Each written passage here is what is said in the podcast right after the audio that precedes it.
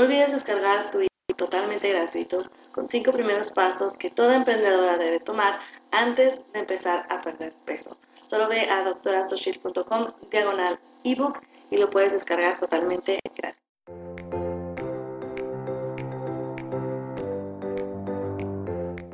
Hola, bienvenida al podcast de nutrición y salud para emprendedoras con la doctora Xochil, médico nutricionista. En este podcast encontrarás información, consejos y motivación para que logres tu peso ideal, aumentes tu energía y mejores tu salud mientras te dedicas a cambiar al mundo con tu negocio. Este programa es para emprendedoras que quieren hacerse responsables de su salud y quieren tomar acción. ¿Estás lista? ¡Empezamos!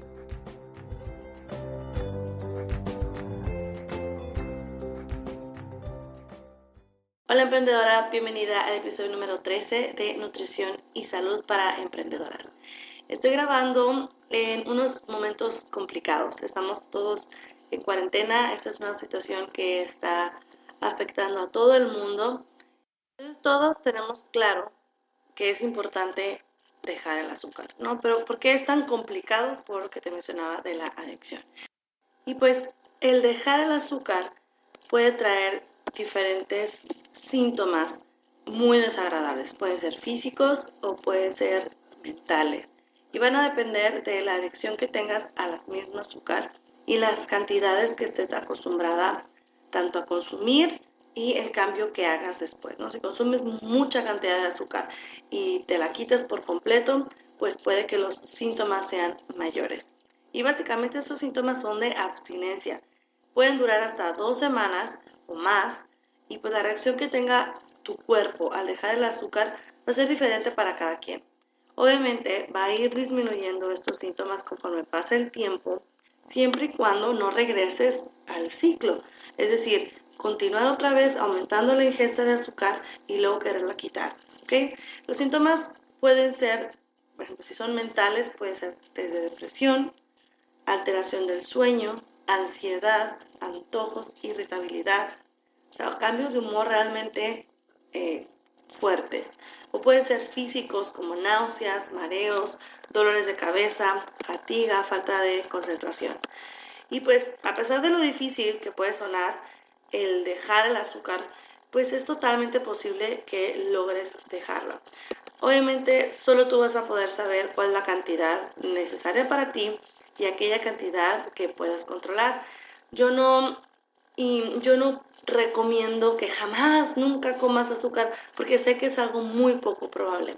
Pero sí es importante que tú conozcas la cantidad que va a ser necesaria para ti, que te va a permitir seguir teniendo resultados, pero que a la vez tú vas a poder controlar. ¿Ok? Recuerda que también la mercadotecnia en todos los productos en el mercado pues puede resultar engañoso. Y si esto le sumamos la desinformación que tenemos pues tenemos la partida perdida. Entonces, si tu objetivo es dejar el azúcar y quieres orientación de cómo lograrlo, pues te he preparado estos cinco pasos que te pueden ayudar a hacer este proceso sencillo. ¿Ok? Vamos a ellos. Paso número uno.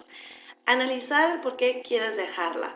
Yo sé que otra vez vamos a la mentalidad, ¿no? Pero de verdad, o sea, ¿por qué quieres hacerlo? En serio.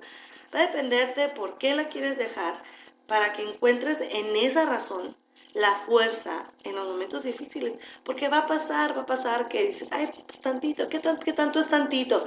Y así nos podemos ir y realmente no disminuir su consumo. Entonces te invito a que hagas una lista con 5 a 10 razones por las cuales realmente quieres dejar el azúcar. Te recuerdo que la razón puede ser diferente para mí, puede ser para ti, no hay una respuesta equivocada. Las razones que tú tengas Anótalas para que cuando empieces a tener problemas, dificultades y ansiedad cuando estés en el proceso de dejar el azúcar, regreses a estas razones. Paso número dos, identifica el azúcar que consumes. A veces no somos conscientes de la cantidad que consumimos porque no sabemos bien qué es y dónde se encuentra. De entrada, deberás convertirte en una policía del azúcar. Vas a andar revisando las etiquetas de los productos y ver si contienen azúcar. Acuérdate que pueden tener varios nombres, como jugo de caña, miel de caña, miel de maíz, jarabe de maíz de alta fructosa, azúcar morena, dextrosa, fructosa, sacarosa, glucosa, azúcar invertida, maltosa, miel de malta, muchos, muchos, muchos nombres. Entonces, si quieres hacer toda la lista, te puedes ir a las notas del programa en mi blog en doctorasocial.com diagonal 13 y ahí puedes ver la lista. No son todos los nombres, ¿eh? pero son los más comunes. Entonces, tenemos que estar revisando. Siempre digo que vamos a parecer loquitas revisando las etiquetas de los productos, pero ni modo. Son estrategias de mercadotecnia el que le cambien el nombre. Si alguien que no está, que no tiene la suficiente información de esto, pues revisa el producto y como no ve azúcar tal cual, ah, este producto no tiene azúcar, pero le cambiaron el nombre a un, sinónimo del azúcar o a un otro eh, ingrediente que es parecido al azúcar, pero tiene los mismos eh, efectos en nuestro cuerpo que el azúcar y ya, o sea, ya con eso ya no tiene que ponerle azúcar, como cuando les he explicado, o sea, puede que diga miel, no tiene azúcar, tiene miel, pero dices, bueno, pero para fines prácticos, si yo quiero bajar de peso y quiero disminuir mi consumo de azúcar, tengo que estar consciente que tiene esto miel o azúcar. Entonces, anda revisando todo, todo, todo. Y para alimentos que no vienen empaquetados, pues hay que tener cuidado con los jugos de frutas. Nada de que eh, el jugo 100% natural, eh, ni mermeladas, ni mieles, nada de eso. Hay que identificar la cantidad que consumes al día o a la semana. ¿ok? Entonces, a lo mejor hay veces que pues yo todos los días me tomo café con un sustituto de azúcar. Revisa ese sustituto de azúcar. Revisa los productos que consumes, eh, los snacks, para que seas primero consciente de dónde está el azúcar. ¿ok? Ese es el segundo paso, estar consciente de dónde está, identificar cuánto estoy comiendo en el día o en la semana. ¿ok? Em, el paso número tres es buscar un buen sustituto. Hasta ahorita no lo hemos eliminado todavía. Estos pasos son previos a aventarnos al ruedo, ¿ok? Esto primero es como la preparación previa, pero son importantes. Vas a buscar un buen sustituto. Hay muchos sustitutos de azúcar. Existen aproximadamente desde 1950, se empezó con el Sweet and Low, no sé si lo identificas, el sobrecito rosita que la verdad sabe a rayos, a, mí no me gusta por lo pronto, pero hay muchísimas marcas.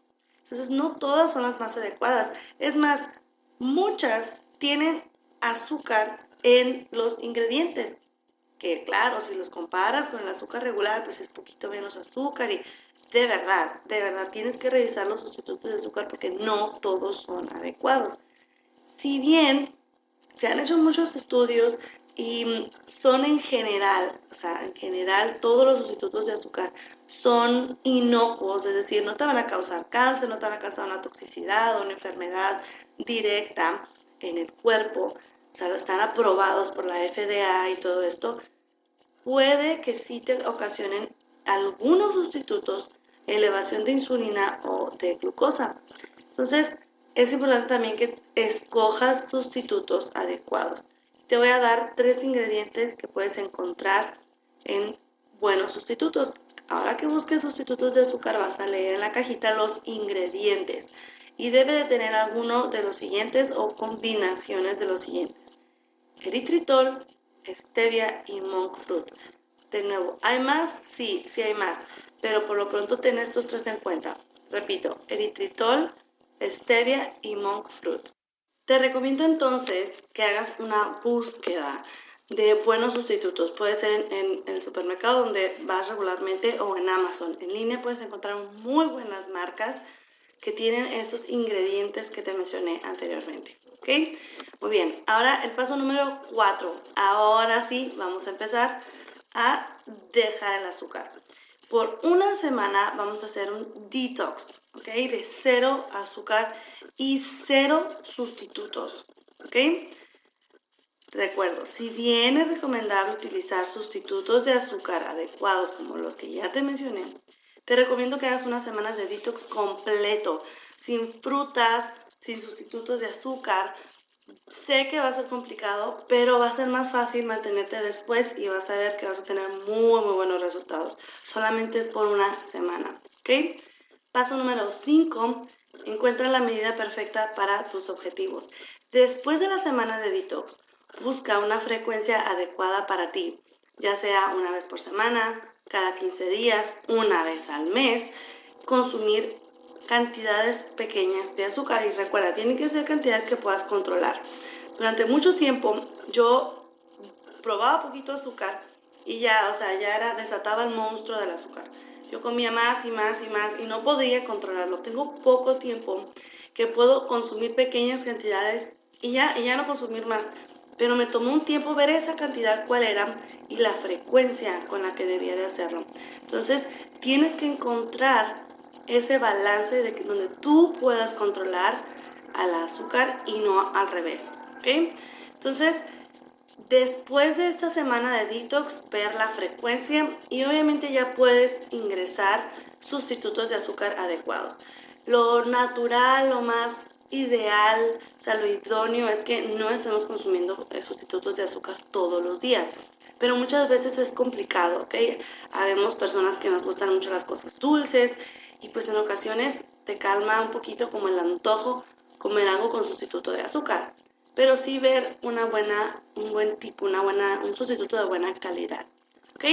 Entonces esos son los cinco pasos para ir dejando el azúcar y que sea una forma más sencilla. Como recomendaciones finales, te, eh, te tengo unos consejos para que sea tan todavía más fácil. No pases hambre. Es decir, si tú estás dejando pasar la tiempo, si tú sabes que comes a cierta hora y no estás preparada para esa hora, te va a dar hambre. Y adivina qué va a ser lo primero que se te va a antojar. Cosas con azúcares. Entonces, Trata de no pasar hambre, planea bien tus alimentos, es el consejo número dos. Elimina de tu despensa cualquier producto con azúcar, porque obviamente en la semana detox, por lo pronto la primera, que es la más difícil, si tienes antojo de azúcar y en tu casa tienes galletas o dulces o algo, obviamente va a ser más difícil para ti contra la tentación de agarrar ese producto. Entonces no tengas nada en tu despensa que contenga azúcar. Otro consejo, consume proteínas y grasas saludables que te van a ayudar a mantenerte satisfecha por más tiempo. Además, te van a ayudar a nutrirte también. Mm, consume suficientes vegetales. Busca otras maneras saludables para curar la ansiedad por azúcar. Camina, medita, platica por WhatsApp con alguien, métete al Facebook, métete a Instagram, distráete, toma agua, y con esto es otro consejo, toma suficiente agua. Tienes que estar bien, bien hidratada. Otro consejo, utiliza los sustitutos de azúcar adecuados, esto pasando a la primera semana de detox. Y ya por último, ejercítate, continúa con la activación física. Esto también te va a ayudar a que puedas manejar mejor la ansiedad por el azúcar. Como conclusión, ya para cerrar este episodio, es nuestra responsabilidad dejar el azúcar y estar informadas. Nadie lo va a hacer por nosotros y la mercadotecnia está en nuestra contra en muchas ocasiones. Entonces tenemos que ir investigando, aprendiendo, conociéndonos y pues el objetivo es decidir. ¿Comes o no comes azúcar? Si decides no consumir nada y decir yo voy a no comer nada de azúcar de aquí en un año, adelante. Si decides que la vas a consumir una vez al mes, una vez a la quincena, adelante. Tiene que ser una cantidad que puedas controlar y que te pueda acercar a tus objetivos. Recuerda, es bien importante, porque de nada sirve que yo diga, uy, sí, yo controlo la ingesta de azúcar una vez a la semana. Sí, pero en realidad me está afectando en mis resultados. Si me está afectando, no es tan conveniente consumirlo una vez a la semana. Entonces tú vas a ir encontrando este balance. ¿Ok? Y bueno, la tarea vibrante de esta semana va a ser realizar los cinco pasos y mandarme un mensaje directo a arroba doctora Xochitl en Instagram y cuéntame cómo te fue, en qué paso vas, si estás batallando, no, si te está haciendo difícil o igual pues si tienes alguna duda. ¿De acuerdo? Muy bien, emprendedora, te dejo este episodio, ya llego a su final y nos vemos en el siguiente episodio en donde vamos a hablar sobre salud intestinal. Te voy a mostrar cómo puedes mejorarla para que tengas una mejor salud en general y que te pueda seguir ayudando a perder peso. nos vemos hasta la siguiente semana. Adiós.